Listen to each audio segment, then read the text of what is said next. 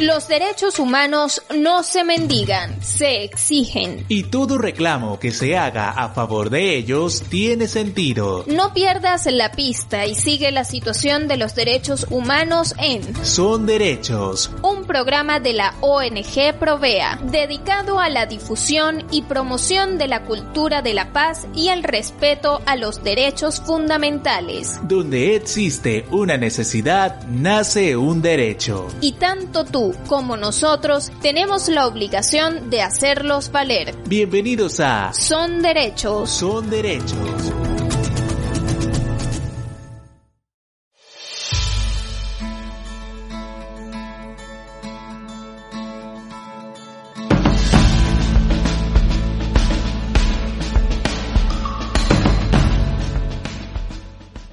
Son derechos. La situación del país desde las organizaciones de derechos humanos. Un programa de la ONG Provea de la mano con otras organizaciones y centros defensores de derechos humanos. Estimada audiencia, hoy contaremos con la presencia en la entrevista de la defensora Marta Tineo. Ella es integrante de la organización hermana Justicia, Encuentro y Perdón. Conversaremos sobre sus programas y acciones promoviendo los derechos humanos y reflexionará sobre esta noble labor. Bienvenida nuevamente a tu casa, Marta. Son derechos en Radio Fe y Alegría. ¿Cómo estás? Eduardo, para mí siempre es un privilegio estar contigo. Muchísimas gracias por darnos el espacio, por la entrevista. Saludos a ti y a toda tu radioaudiencia. Sobre justicia, encuentro y perdón, Marta.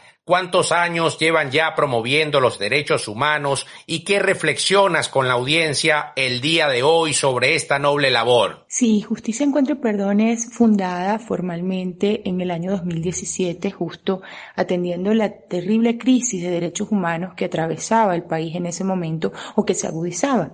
Porque la verdad es que es una labor que empezamos a hacer desde el año 2014, fundamentalmente Rosa Orozco, nuestra directora ejecutiva, quien es la madre de Geraldine Moreno, una de las jóvenes que fue ejecutada extrajudicialmente en las manifestaciones del 2014.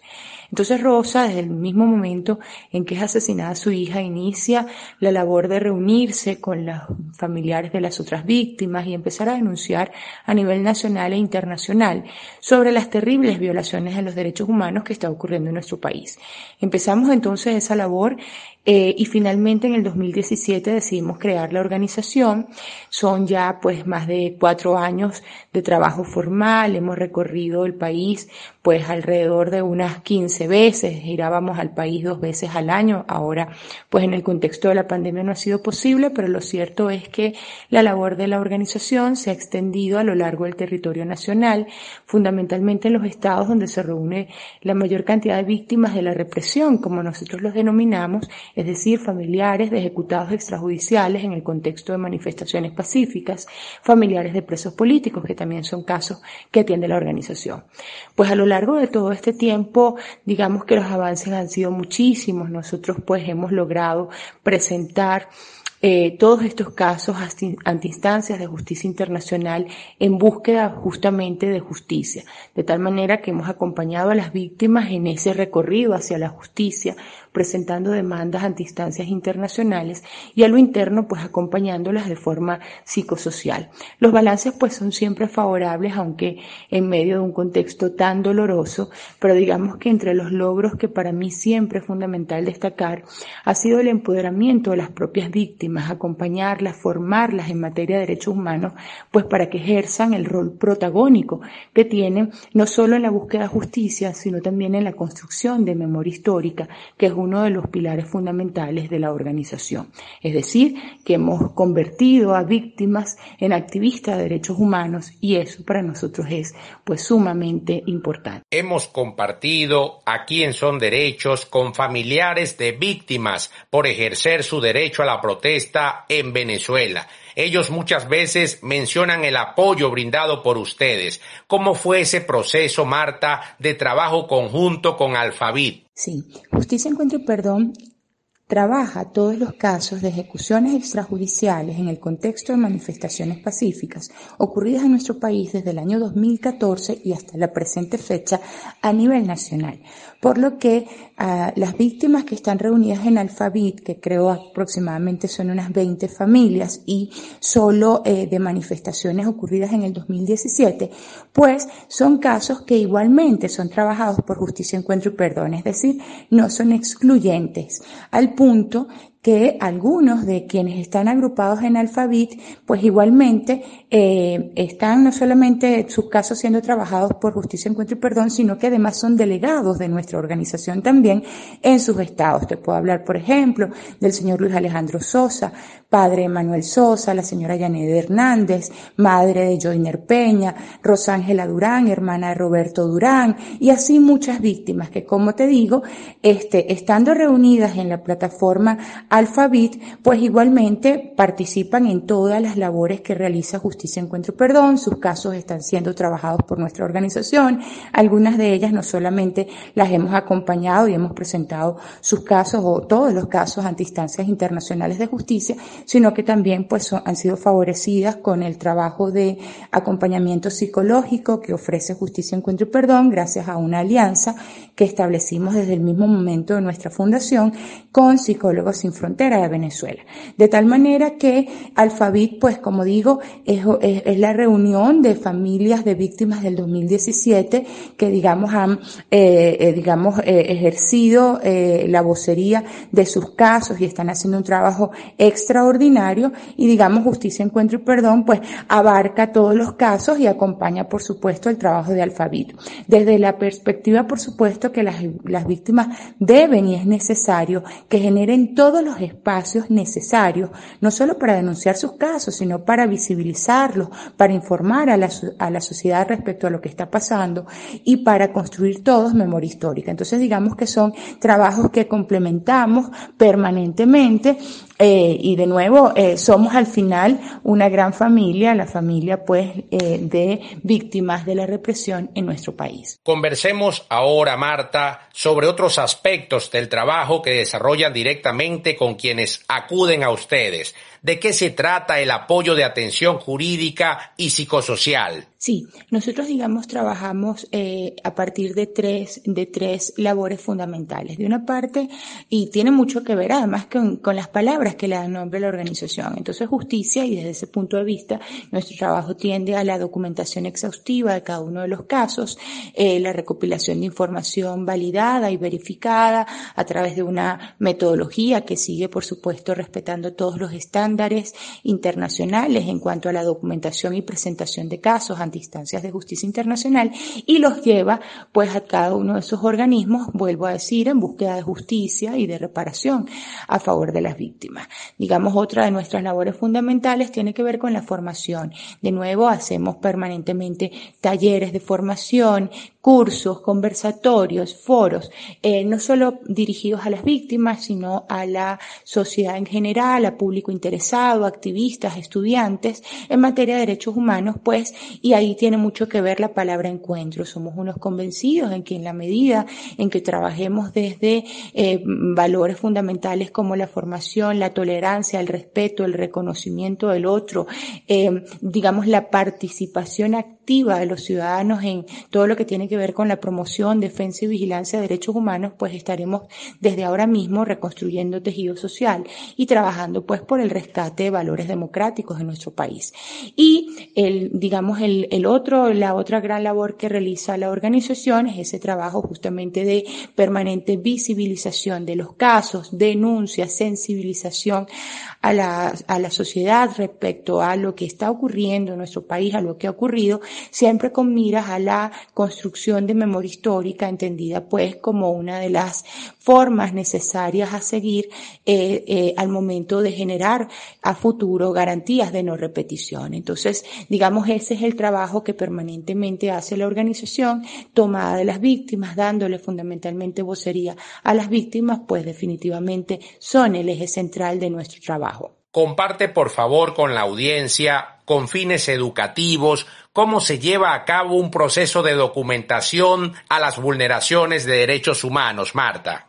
Sí, la documentación es otra cosa pues que el registro y eh, digamos la consolidación de expedientes respecto a casos, a la individualización de, individualización de casos. Entonces, pues desde el mismo momento nosotros para, eh, previo, eh, estamos haciendo permanentemente un monitoreo a través de redes sociales, plataformas digitales, medios de comunicación, incluso como te digo, tenemos delegados a nivel nacional que permanentemente nos están informando sobre lo que está ocurriendo en cada una de las regiones del país, pues a partir de ese documento, de ese monitoreo, una vez tenemos conocimiento de la ocurrencia de ese caso, pues nuestro primer trabajo es tratar de ubicar a la víctima, contactarla de una parte para hacer un registro verificado de la información, de otra parte pues para ofrecerle acompañamiento psicológico si así lo requiere. Y desde ese mismo momento empezamos a construir expedientes de cada uno de esos casos, donde vamos, eh, digamos, almacenando toda la información eh, de nuevo verificada y validada, e incluye actas procesales, copias del expediente, declaración de las víctimas, declaración de testigos, fuentes informativas, eh, eh, digamos, de medios de, de comunicación, y vamos, digamos, conglomerando toda esa información y a partir de allí, pues entonces logramos tener información cierta de un caso específico para su posterior presentación ante instancias de justicia. Y respecto a la documentación, sí es importante, Eduardo, que tengamos en cuenta que todos, de alguna manera, podemos favorecer eh, y hacemos parte importante en ese proceso. Y eso eh, viéndolo desde la infociudadanía. Todos quienes tengamos conocimiento de una violación a los derechos humanos, podemos hacer un registro de esa, de esa situación, informarla a las organizaciones a nivel nacional que trabajamos ese tema, eh, favorecer la ubicación de las víctimas para poder extender nuestros, nuestros brazos hacia ellas y ofrecerle apoyo. Es decir, aquí quiero destacar, digamos, el la labor fundamental que cada uno de nosotros desde el ejercicio de la ciudadanía podemos colaborar en la promoción, defensa y vigilancia de los derechos humanos. Migramos a las redes sociales para seguir garantizando tus derechos. Sigue nuestra cuenta en Instagram, arroba son derechos. Son derechos. Estamos conversando con la defensora Marta Tineo de la organización hermana Justicia, Encuentro y Perdón. Marta, ¿de qué se trata el programa de formación dirigido a periodistas que vienen desarrollando? Sí, Eduardo, como lo he dicho a lo largo de la entrevista, para nosotros el tema de la formación en materia de derechos humanos es fundamental. Tenemos que eh, formar a nuestros ciudadanos en todo lo que tiene que ver con el respeto y la garantía plena de los derechos humanos. Ellos, pues definitivamente todos somos fundamentales en esta labor. En ese sentido, la organización ya estamos dictando, estamos por concluir la segunda corte de un diplomado eh, online que hemos estado dictando eh, sobre derechos humanos, específicamente de la teoría a la acción, justamente un poco lo que comentaba antes, mostrarle a todos de qué manera todos somos importantes y todos podemos colaborar en todo lo que tiene que ver con la defensa de derechos humanos.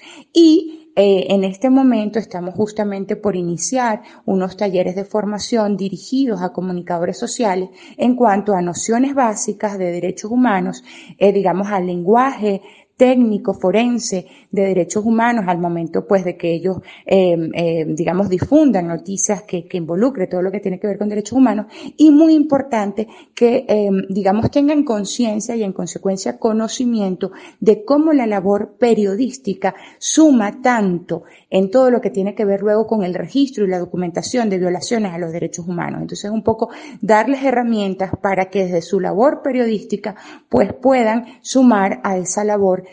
tan necesaria de documentar, denunciar y difundir violaciones a los derechos humanos. Háblanos, por favor, de regiones, justicia, encuentro y perdón. Sí, para nosotros ha sido esto, digamos, una, una necesidad sobre todo. Como te decía al comienzo de la entrevista, nosotros hemos estado girando el país eh, a lo largo de estos tres años antes de que pues llegara el tema de la pandemia. Íbamos por lo menos dos veces al año a cada uno de los estados donde se agrupa el mayor número de víctimas víctimas de la represión, y me refiero a Carabobo, Lara, Mérida, Táchira, Zulia, además de Distrito Capital y Miranda.